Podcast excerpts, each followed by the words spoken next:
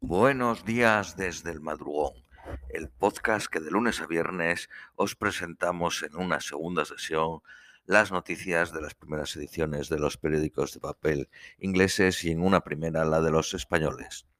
Vamos con las de hoy, martes 25 de enero a las 6 y 10 de la mañana en Reino Unido, 7 y 10 de la mañana en España. Periódico de Guardian. Boris Johnson padece una nueva ola de indignación por la fiesta sorpresa de su cumpleaños en Downing Street que organizó en la que en aquella época, en el 2020, era su novia y ahora es su mujer durante el confinamiento. Y fuentes dijeron ayer que una investigación oficial ha descubierto evidencias apabullantes del mal funcionamiento en el corazón de Downing Street. Sue Gray, quien lidera la investigación, hará profundas recomendaciones sobre las operaciones de Downing Street después de escuchar repetidos fallos de liderazgo. El 19 de junio de 2020, una fiesta para el primer ministro y 30 empleados. A pesar de que las reglas del COVID prohibían reuniones sociales en el interior y en el exterior estaba limitado a grupos de seis personas.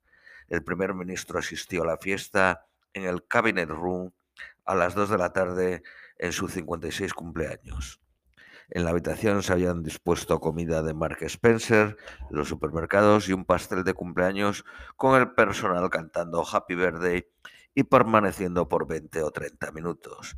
Downing Street dijo estuvo 10 minutos el primer ministro y negó informes de la cadena ITV que hubiera asistido a una fiesta posterior en su residencia. Ayer el antiguo consejero de Boris Johnson, Dominic Cumming, dijo que había dado evidencias por escrito a la investigación de, de Sue Gray, pero advirtió que hay personal que, tiene, que teme dar evidencias por el temor a represalias del primer ministro.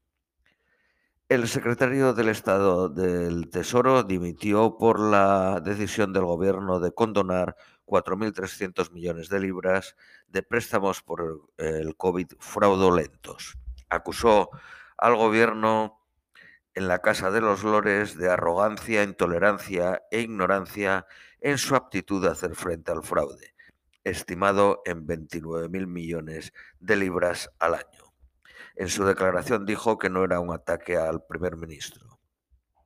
Dado que soy el ministro contra el fraude, sería deshonesto permanecer en el cargo si no puedo desempeñarlo adecuadamente, dijo.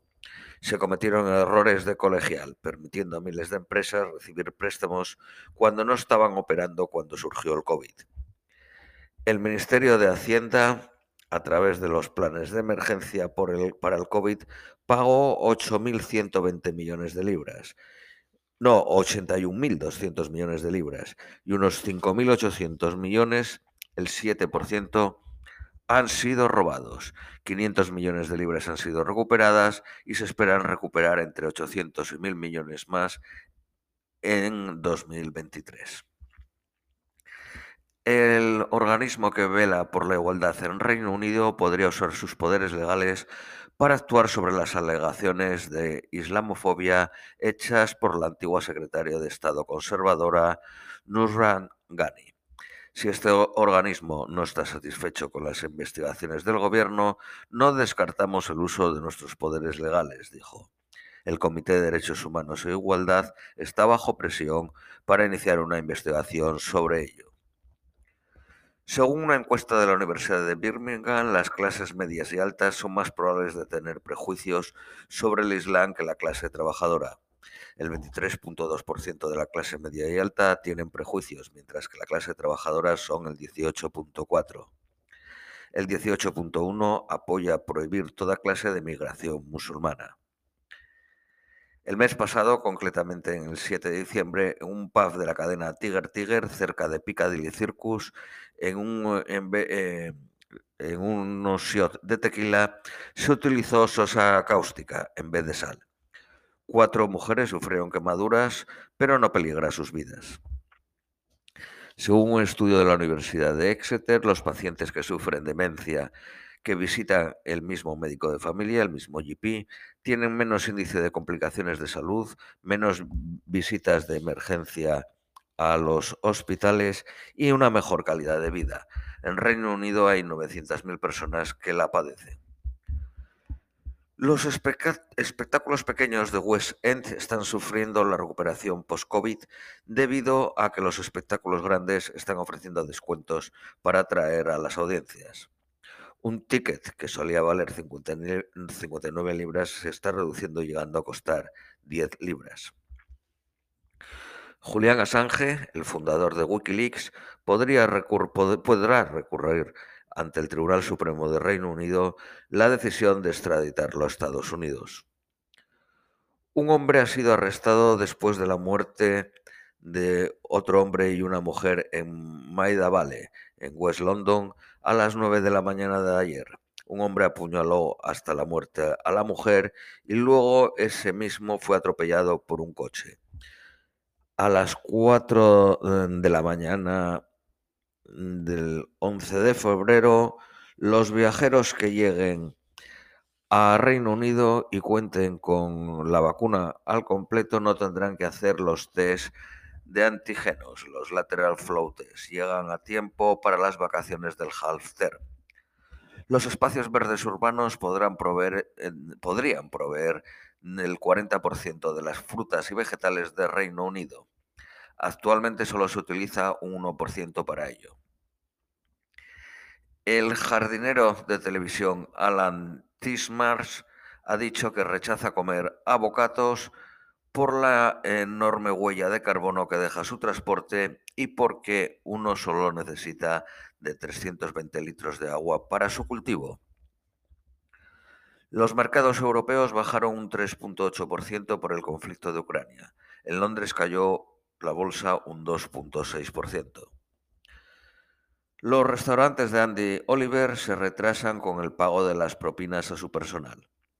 De momento no es una obligación legal distribuir el service charge a menos que el trabajador lo tenga estipulado en el contrato como parte de su remuneración. Sin embargo, el gobierno ha prometido prohibir a los restaurantes que se lo queden.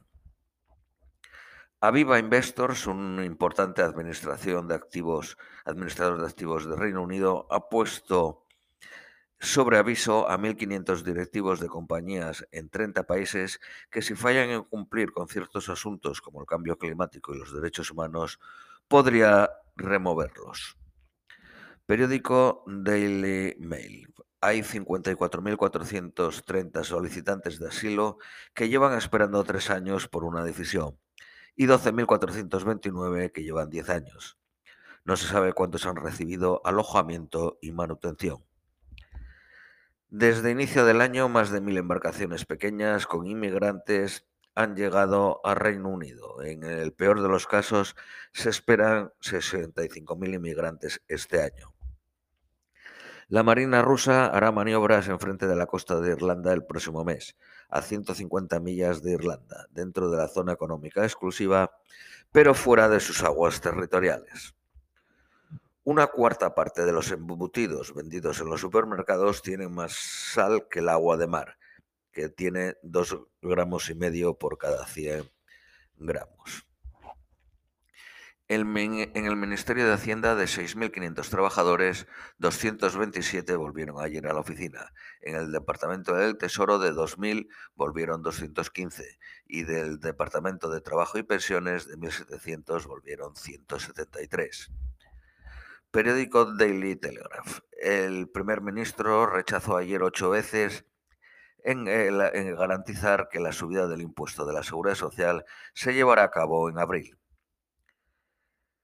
La cadena ITV extenderá sus boletines de la tarde de las seis y media a una hora debido a la nueva competencia del canal Talk TV de Robert Murdoch.